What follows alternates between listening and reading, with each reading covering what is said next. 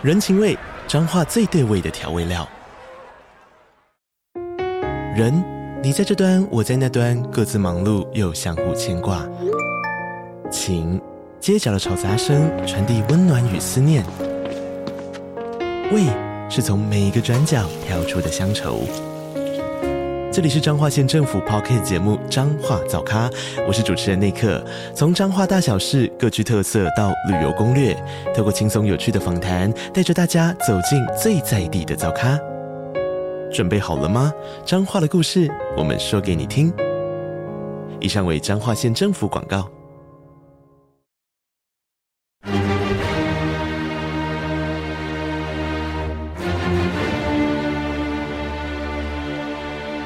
赵少康时间，吃喝玩乐骂，和我一起快意人生。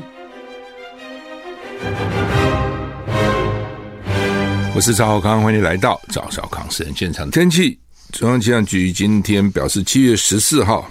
清晨两点，在菲律宾东方海面形成一个热带性低气压，中心位置在俄伦比东南南东方六百五十公里左右的海面上，未来预估往西北方向进行，通过吕宋岛有发展为轻度台风泰利的趋势啊。气象局说，今天台湾附近吹偏东南风，迎风面的东南部及恒春半岛整天不定时有阵雨，白天。今天高温比较高，普天普遍是三十三到三十五度，其中大台北为三十六度，中南部靠近山区及花东也可能局部到三十六度以上。没下雨的地方就很热啊。吴德荣在他的专栏指出，礼拜天，今天礼拜五嘛，礼拜天到下礼拜三，热带扰动及季及季风低压的环流影响台湾，各地有局部短暂阵雨，午后有强对流，要小心大雷雨。他。伴随大雷雨来的剧烈天气啊，那这是礼拜天到下礼拜三啊，就是最近最近常常这样嘛，午后就会有大的这个雷雨或雷阵雨啊。美国参议院外交委员会通过法案，授权美台洽签租税协定啊。美台贸易越来越热络啊，美国国会呼吁洽签租税协定，声浪高涨。参议院外交委员会今天通过法案，授权美台洽签租税协定，以处理双方双重课税的问题，促进贸易投资。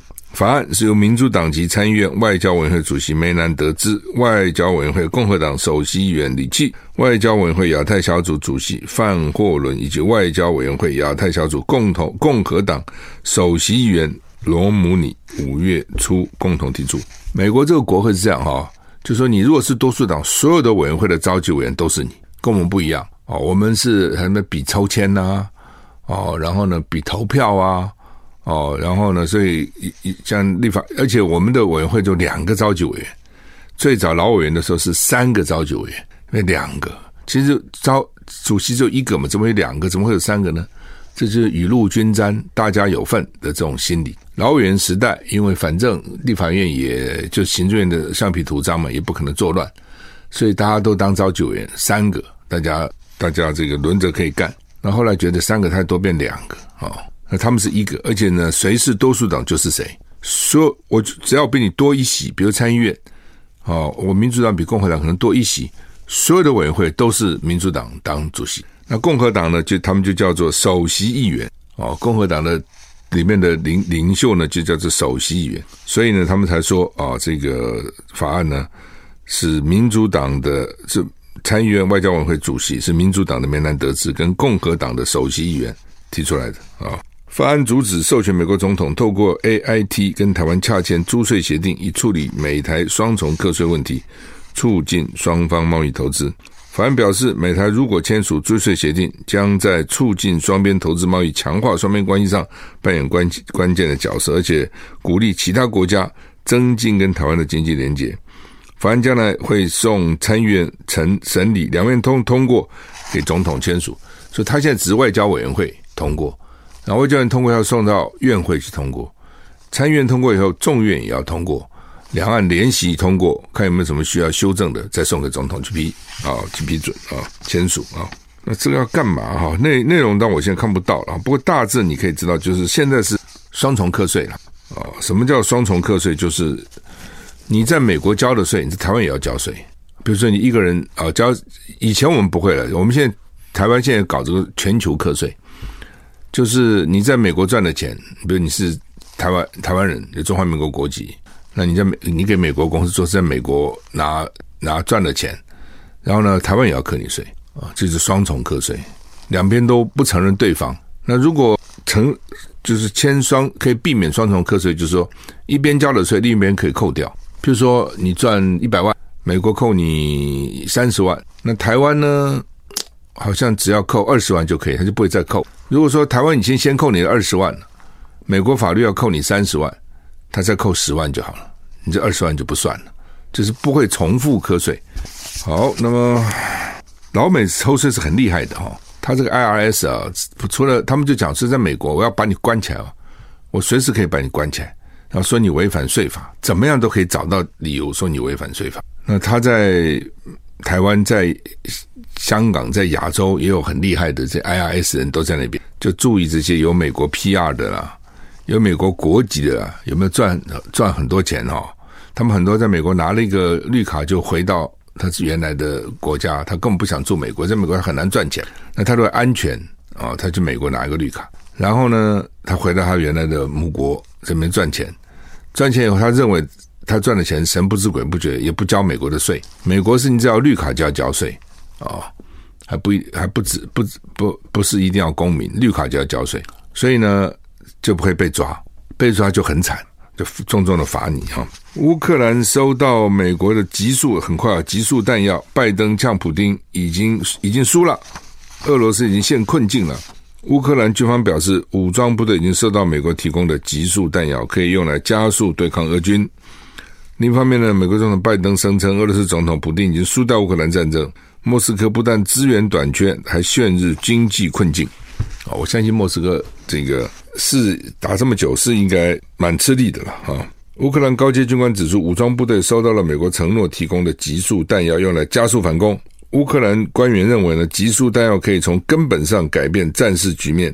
俄俄军也明白，乌军将因此占有优势。乌克兰军方声称不会在人口稠密的地方部署急速弹药，急速弹药可能对平民构成长期风险。美国总统拜登表示呢，乌克兰有朝一日会加入北约，但只要还在跟俄罗斯交战，就不可能。在立陶宛峰会以后呢，拜登转到芬兰，跟北欧国家领导人会谈。拜登声称，普京已经输掉乌克兰战争，他不可能赢。莫克斯莫斯科已经陷入经济的困境，资源短缺。他期待乌克兰军队反攻，能导向谈判以结束战争。就是你要先赢，反攻有赢面了，俄罗斯大概就觉得说：“哎呀，谈吧谈吧，反正打不赢的，是这意思啊。”但是他这个急速炸弹、急速弹药，其实在他的盟军里面有很大的反弹，就觉得说不应该用这种东西啊。那拜登是用这个就可以改变战争了？那废话，你用个核弹不就改变战争了吗？二战不就美国去长崎广岛投两个原子弹吗？就改变了，因为杀伤力太强了。北约公报历年来最强硬，点名大陆十五次，所以呢，中方生气了，反击。北大西洋公约组织有三十一个成员国，他领导人在立陶宛。举行高峰会，会后发布公报，点名大陆十五次，说以历来最强硬的立场指责构成系统性挑战，对此中方反击，重申坚决反对北约东进亚太，称公报内容充斥冷战思维啊！北约高峰以后，高峰会以后发布公报九十条，里面有十五次提到中国大陆，而且呢措辞强硬。说中国大陆要透过野心跟胁迫性政策对北约的利益、安全跟价值观构成挑战啊！说中共致力于颠覆基于规则的国际秩序，包括太空、网络跟海洋，中共都颠覆。中大陆驻欧盟使大使团当天就回应北约公报，反复宣称自己是核联盟，只会进一步加剧地区紧张。而且呢，这个公报的牵涉到中国的内容充满冷战思维。充满意识形态的偏见。北约是地区性的军事集团，在当今国际安全局势不断恶化的情况下，不但不反思自己的责任，反而一味指责他国，不断染指域外事务。就是你是一个地区性的，就是北大西洋公约，是北大西洋，还不是整个大西洋。只有在北大西洋那边，你们是一个区域的组织，结果你现在居然还要东扩到亚洲来，哦，而且呢，还要这个。讲一堆指责中国的话，你要没有想想你自己的责任是什么？好，意思就是你自己先把你区域巩固就好就好，你跑你这个飞象过河来管我们这边干嘛啊？传大陆骇客入侵美国商务部长的电邮，布林肯向王毅表示关切。我的 email 怎么被人家害了哈？维兰表示，来自大陆的骇客今早攻击包括美国政府在内的多个机构的电子账户、电子邮件账户哈。那最高官呢？最高的官里面包括商务部长雷蒙多。今天还有消息说，雷蒙多还预备去大陆访问呢。最近连连续有三个大国要去嘛哈。那布林肯啊，叶伦啊，接着凯。凯瑞啊，然后现在接着雷蒙多可能也要去哈。那路透社说了哈，说这个骇客事件哦，余波荡漾哈。呃，有一个没有具名的国务院高官说，国务卿布林肯今天在印尼雅加达跟王毅见面的时候，表达任何锁定美国政府企业公民的行动，我们都深感关切，并将采取适当行动来究责。微软说，中国骇客利用微软验证软体的漏洞。暗中侵入二十五个机构的电子邮件账户，但他没有公布机构的名称。那这曝光以后呢？这微软先讲的啊，说商务部、国务院、众议院人员坦承被害啊。五月开始持续一个月，大陆外交部啊稍早提供路透社声明说呢，上述指控是虚假讯息，我没有害你啊。当时骇客又又分成几种，一种是政府的骇客了，政府看起来也都有这些骇客的部门啊。国安部门可能都有了啊，另外一种没有也很奇怪了。第二种就是民间的，法国最低调国庆登场，很多城市都取消庆祝，避免暴动重演。七月初，因为一个青年被警察射杀，引起全国大暴动，还大家记忆犹新。七月十四号，法国国庆，许多城市都取消庆祝活动，减少动乱的风险。政府也采取前所未有的预防措施，很多民众表示不解，也表示失望。在法国的北非裔青年奈尔拒绝拦检，被警察杀死，造成全球呃全国的大规模暴动。现在刚平息哈。那国庆巴士底日十四号就要登场，巴士底监狱嘛，国庆巴士底日十四号，由于担心再度拆弹走火造成混乱或火灾，所以呢，许多月初遭受重创的城市纷纷取宣布取消烟火释放。也没有舞会，也没有游行等大型庆祝活动，就是这些曾经被呃放火烧啦、抢劫啦、打啦、打打砸抢的呢这些城市，就是啊，算了算了，我们怕到了。呃，就很多有些城市的市长啊、镇长，就是说我们很挣扎，一方面是呢国庆啊、应该庆祝，一方面呢是安全啊、怕呢造成不安啊、所以呢很多就忍痛还是取消了。国庆的活动啊，法国那么浪漫啊，国庆一定很多活动，这样都干算了，干脆不办了，免得到时候呢，呃，这个暴力分子趁机啊，在里面又发生大规模的暴动啊，或是打砸抢这件事情哈。好莱坞可能会停摆，嗯，啊，怎么回事？演员跟编剧双双罢工，因为谈判失败。CNN 报道，代表十六万名演员的美国演员工会跟美国广播电视演员工会联合会表示。协商结束，没有能够在薪酬缩减、人工智慧 AI 威胁等问题上达成协议。工会联合会全国董事会无意通过下达罢工令啊！演员呼吁要增加片酬，并且在电影或节目再次放映的时候支付费用，特别是在串流媒体服务上。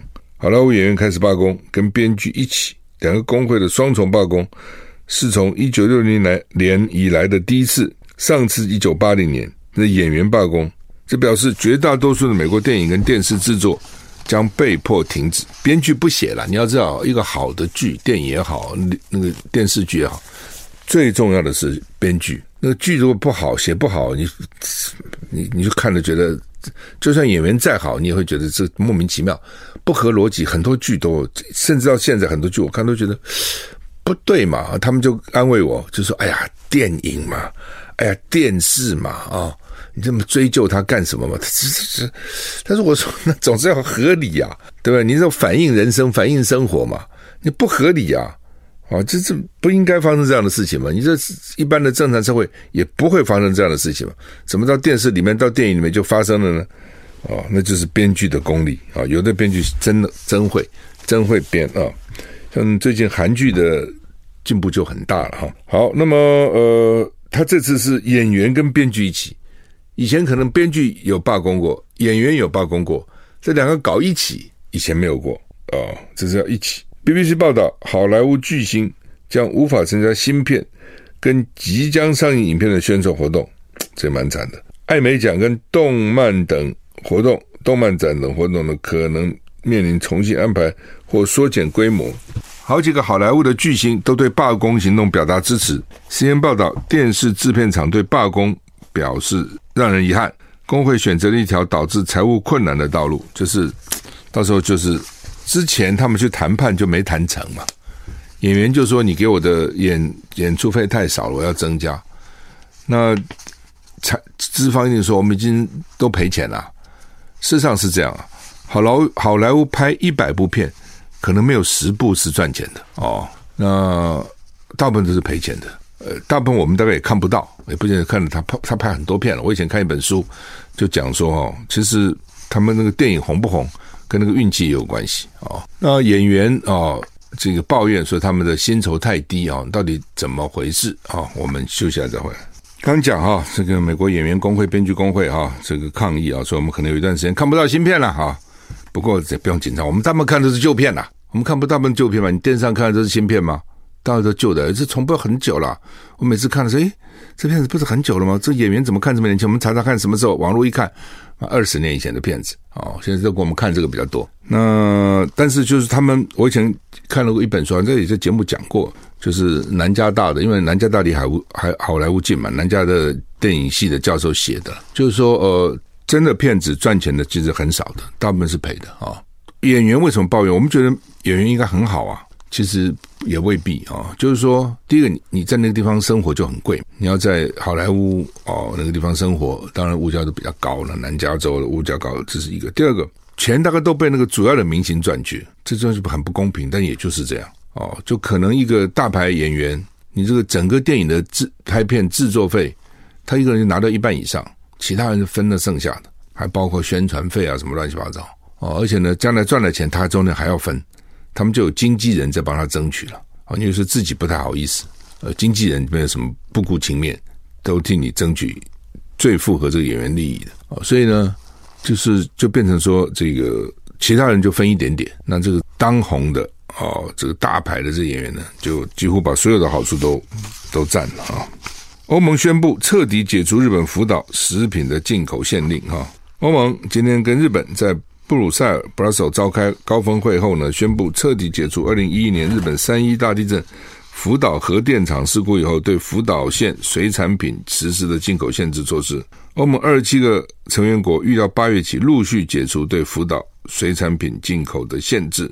双边峰会结峰会结束以后，欧盟理事馆米斯欧盟的理事会的主席叫 Michel 哦，Charles Michel，欧盟执行委员会的主席范德赖恩，对他比较熟，跟日本首相安田文雄一起宣布这项消息。安田文雄表示，彻底取消进口限制措施将极大程度帮助受灾区的复建与重建。他表示赞度，他表示高度的赞扬与与欢迎。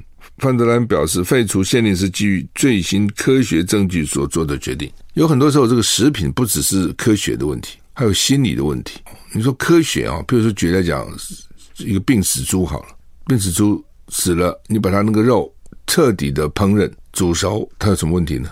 它没问题啊，病毒都消灭了。但是可不可以用来吃呢？不可以啊，这不是科学说它没有病毒了，没有细菌就可以了。食品东西真的不是这样。哦，它要还跟你视觉啦、听觉啦、味觉啦，整个心理的状态什么都有关系。对，我听到恶心，我就不想吃嘛。那这就是我就这就对我来讲就是不健康的。你不能说它没有细菌都杀光光了，哦，等等哈。其实对食品来讲不是这样的讲法了啊。嗯，不过当然欧洲离日本也很远哈。我相信欧洲进口日本东西不是那么多了。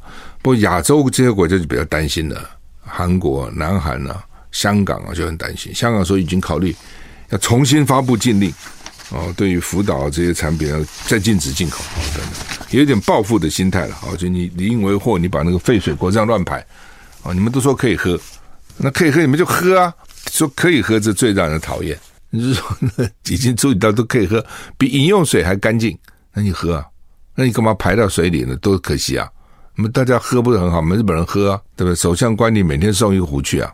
荷兰诞生第一个跨性别的选美皇后，不过也掀起网络的仇恨言论，就这种就是有些是很仇恨的、敌视的哈，就跟堕胎一样哈。有的人觉得妇女觉得这是我的权益，但也有人反对啊，去把那个堕胎的医生啊去喷那个什么各种动物的血啊、什么油漆啊等等。二十岁，二十二岁的科列上个礼拜成为九有九十四年历史荷兰小姐选美史上第一位跨性别女性后冠得主。他一度认为这是荷兰社会开放的象征，此后他却遭到网络上的仇恨言论轰炸。路透社报道，科列他的其实姓姓就是 K O L L E 啦，克雷将现在将代表荷兰参加环球小姐选美，如果摘下后冠，她也将成为史上首位跨性别环球小姐。科列在接受访问时表示，她当荷兰小姐后，成为仇恨言论攻击的目标。但他现在尝试把注意力集中在正面的事情上，而不是社群媒体上那些伤人的言论。本来就是嘛，有很多人就喜欢看那些留言的哦，你看了就气。留言不可能都说你好嘛，对不对？如果说好坏参半也就罢了，有些还都骂的哦，那看了就很生气嘛。所以你就不要看就好了嘛。那非要为什么要非看不可呢？克列告诉路透社：“我以为在荷兰，我们真的有包容性，但那些仇恨言论显示出我们社会的另外一面。我希望这些让人们有所警觉。”克列还说：“我现在已经完全不理会这件事，但是现在干嘛呢？专注发生在我身上的好事，骂我的就不管了，好事才管了。”克列强调，那些负面言论不是他刻意挑起的，人们只是因为他做自己就辱骂他。哦，就是我因为要做自己啦，我自己就是一个跨性别啊。不过跨性别还能够赢得选美皇后是不容易的。不你到泰国去看很多那种人妖哈，你也看不太出来。他们也办了，他们也是举办了什么选美啊什么之类，有时候你也看不太出来哦，他是跨性别啊。所以这就觉得哇，这个男扮女怎么比女的还漂亮啊？那就是每个人长得不同吧啊。就像以前梅兰芳不是也都也都扮女女性嘛，而且很红嘛啊。那就是他不是只有长啊，他整个动作啊，那个整个的声音啊，仪态啊，媚态啊，哦，女人比较媚嘛，比男男人很少看到媚的，也有了啊，这不怪怪的，就是，就是他要都要表演出来，这是很不容易的哈。中国时报跟头版头跟联合报头版头都在讲这个性平的。这个修法了哈，因为啊，这个前阵子那个性骚扰事件呢，那所以呢，立法院就开始关切，民党开始关切，民党现在都是跟着这个这个新闻在跑啊，因为选举嘛，就发觉哇，这对我选情可能有影响，就赶快赶快修。那之前摆那方啊也不管哈，嗯，反正选民也搞不清楚怎么回事了哈。好，那么《中国时报》头版头叫做“性平法新规定禁止师生恋啊，师生私下约会看电影，称呼过于亲密都可能触法。”大学如何执行是最大考验啊！就是说，他们是说，高中这样规定很清楚，高中女生很小嘛，而且没成年。大学女生已经成年了哦，那她要跟谁恋爱，那她的自由嘛。一说是这样啊，就是看你一定有赞成有反对嘛。那也有人讲是说，就是说像廖元豪，政大的这个副教授，他博士生，博博士生也是生啊，但是博士生也可能是师啊。他为什么他是师？他可能是助教啊，他可能去开一门课啊。或是帮教授上一个课啊，哦，所以在上课时候就师了。他平常也是学生啊，他是也是博士生嘛。那他如果跟他同学恋爱，这算不算是？这算不算是师生恋呢？哦，这当然有点极端了啊。我觉得这是有空间的了啊，这有空间可以解释的。基本上呢，就是说，因为呢，学生因为很年纪小嘛，看到老师对不对？哇，从国外留学拿到博士回来哦，然后呢，如果长得还不错，口才也不错。哦，那学生都很在学生里面很 popular，这时候女生就容易产生爱慕之意嘛。哦，那这个时候老师要很小心，哦，因为这个时候你说是不是权势呢？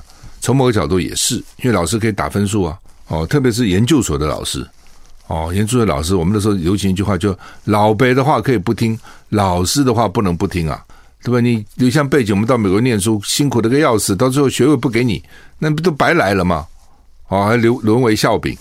哦，所以爸爸，你跟他吵架可以啊？你敢跟你指导教授吵架吗？你敢跟他惹他吗？不敢的。所以呢，这就是有这个有这个主从关系了哈。那这样的话，呃，就容易啊、哦，容易违规了。意思是这样哈。但是也的确曾经发生过师生恋成功的也有啊，好像也还可以也有。所以这就是当然你要讲这个马克宏跟他女老师谈恋爱啊、哦，那这算不算呢？马克宏法国总统啊，他那个他太太比他大很多，是他他他那个时候学校里面什么老师啊？课外活动啊，什么老师好像哦，所以呃，反正任何事情都有特例了哦，就是说有些也许是修成正果是很正常的，但是他就说他要防止用权势，有很多可能就是因为有权势，学生在老师的淫威之下不敢反对。那《中国时报》的内页是说，美国很多的大学名校，包括耶鲁、哈佛、英国的牛津，都明令禁止师生恋哦，这是一种啊。那是那当然也有老师就问说，那什么叫做违反伦理呢？他现在我们的法律用语是违反这个这个伦理哈、那什么叫伦理呢？哦，什么叫做伦理？他说专业伦理。什么叫专业伦理？专业伦理 什么叫专业？就是当老师好教书，你就好好教书。不要搞什么这个什么师生恋这些鬼鬼事，就叫专业伦理啊。那他们说有些外国很清楚，就是他也没讲说，因为你说称呼哈，称呼太亲密也不行。有些人习惯就比较亲昵啊啊。那有些又去外国了哈，有些就比较亲密，有些就又不一样，每个人不同啊。那有的就定的规定就是不能够发生性关系，很清楚，你有性行为就不可以。哦，至于要其他的什么，只要没有性行为，那其他的就不管你。所以每个地方状况可能不同，这个真的是不是那么容易定义的哈。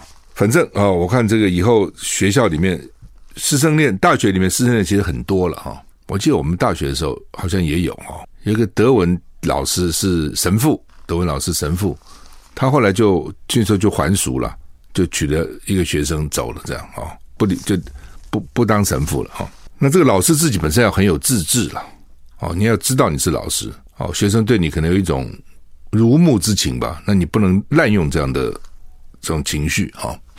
联合报头版头叫做“权势性骚最重关三年”，就是你有权势，他现在权势又分成好几种啊，又分成雇主，雇主就比较严重哦，校长就是这个就是这个机关里面的最高的了，嗯，机关首长、校长。雇主，这叫做特别权势性骚扰，哦，就现在还变成一般情势性骚扰、特别情势性骚扰的罚则不同哦。一般骚扰，它的这个罚款可能行政罚是一万到一百万，嗯，权势性骚扰六万到六十万。雇主的话，好像一万到一百万是雇主，全市是六万到六十万，雇主会到一百万，一般是一万到二十万。所以它就变成一般性骚扰、全市性骚扰，然后呢，这种雇主性骚扰加害就更高，然后刑刑责要加重二分之一。军公教最高负责人也适用，就是你这部队的部队长啊，或者机关的机关首长也适用啊，将来要很小心哈。那有有有我有我听到有人讲说，哦，自从最近发生这事以后，他都不敢开玩笑，不敢乱碰人家了哈，等等哈。大家很喜欢去泰国，不过泰国的政局呢，其实蛮混乱的。军方没事，就跑出来给你政变一下哈。不过他们政变也还好，就没有死人很多了哈。基本上打不太会，所以他们认为泰国人还是比较温和哈。那现在啊，这个总理啊难产。原来这个前进党这个总理是哈佛毕业生哈，很年轻哈。皮塔本来以为他可以通过啊，因为他选举拿最高票最高的席次嘛，但是不行。然后当时我就讲，我说这个东西啊，就麻烦了，看军方吧。他现在整个泰国国会哦，有参议院、众议院，众议院五百席，参议院两百五十席，加起来七百五十席。你要拿过一半，三百七十五席。结果呢，参议院的两百五十个，只有十三个投给他，所以他这个制度是很怪的。一般我们的制度就是我大选赢就赢了嘛，尤其他这种比较偏内阁制的国家，我大选赢了，我其实就是我的。他不，他上面搞个参议院，你只能选众议院。只有众议院是选出来的，参议院呢，他是不知道怎么弄的啊、哦。那大部分都是军方指派的，所以根本不要支持你这个这个新人。他获得三百二十四票赞成票，一百八十二反对，一九九票弃权啊。那而且呢，他这个中选会又向宪法法庭指控，他那个宪法很厉害的，也是跟王室啊什么既得利益都勾在一起的。宪法说这个皮塔呢有媒体公司股票没申报，所以资格不符，执意参选。而且呢，他要修改呢冒犯君王法，所以应该把他议员资格取消。那如果你议员资格取消，你还有什么资格当当总理呢？没有了。哦，他基本上他们是比较是是内阁制，呃，也就就是那个总理啊什么都要国会议员来做了哈、哦。反正就是釜底抽薪了哦，所以让泰国股市跌百分之十哈。就是说，你如果是媒体公司老板，你申报时候要讲清楚你是媒体公司的股东，你有股票你没申报，所以呢你就没资格啊、哦，就变成这样子。那民进党在搞这个青年什么安心房贷啊等等哈，又是延从延到四十年啦、降利息啦，呃，降这个宽限期啦等等啊，反正就是到到了选举了，民进党最会这一套。那民进党呢，执政党他有资源，他一做呢，在野党怎么办呢？在野党你只有两个方法嘛，一个是反对，一个是加码。那通常在野党都是反对的哦，那得利的人呢就得利了嘛，哦，这就真正有一点困难了。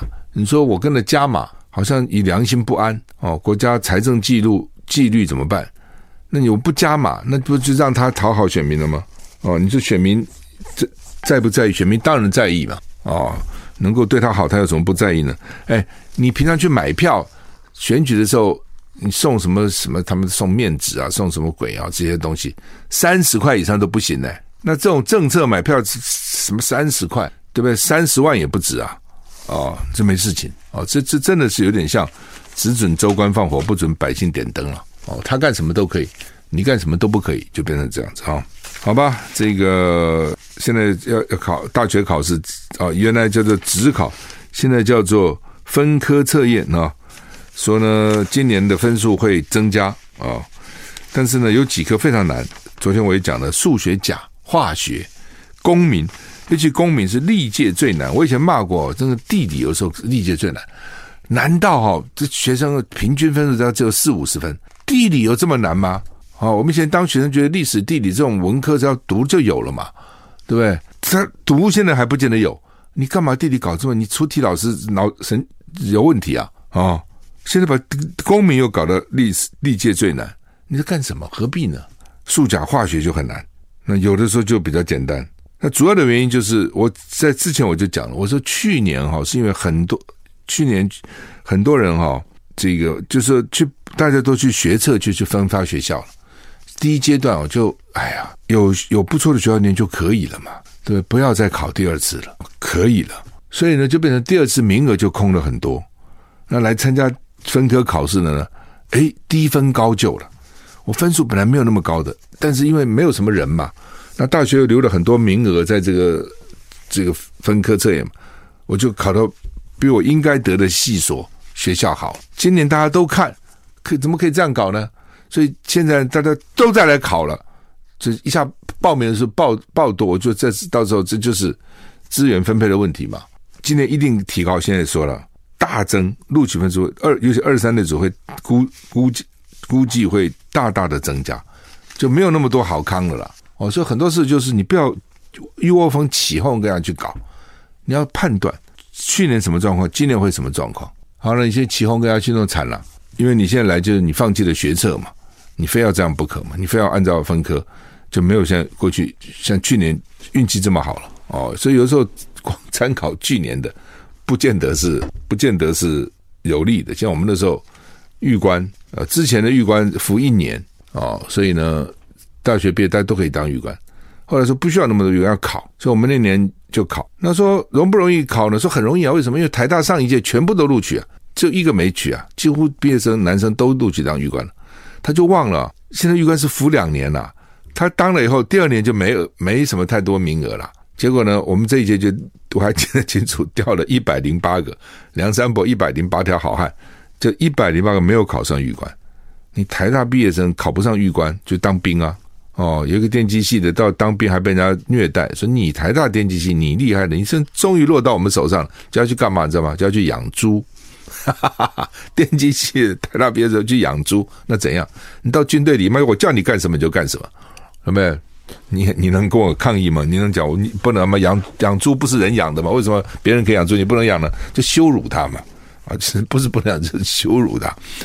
那就是你参考上一届你就惨了。好，所以所以不能光参考上一届，现在这些学生，我早就讲说这次一定会这样哦，你要小心，就是这样子了哈。你记得之前我就讲，我说哇，一定是很多人觉得哇，这好低分高就，那么我来我也来低分高就一下，要变成高分低就了哦，就会变成这样啊。好，那么这个光电真是要老命哦，环保团体现在很担忧哦，有些学者很担忧哦，就是说呢，他把地能够拿出来地都拿出来了，能够拿出来余温都拿出来了哦，你说一个台湾好好一个台湾，被他们搞成什么样子？你光去想是什么样子，变什么样子？哦，就是这样子干，好吧？今天礼拜五哦，祝你一个愉快的周末，再见。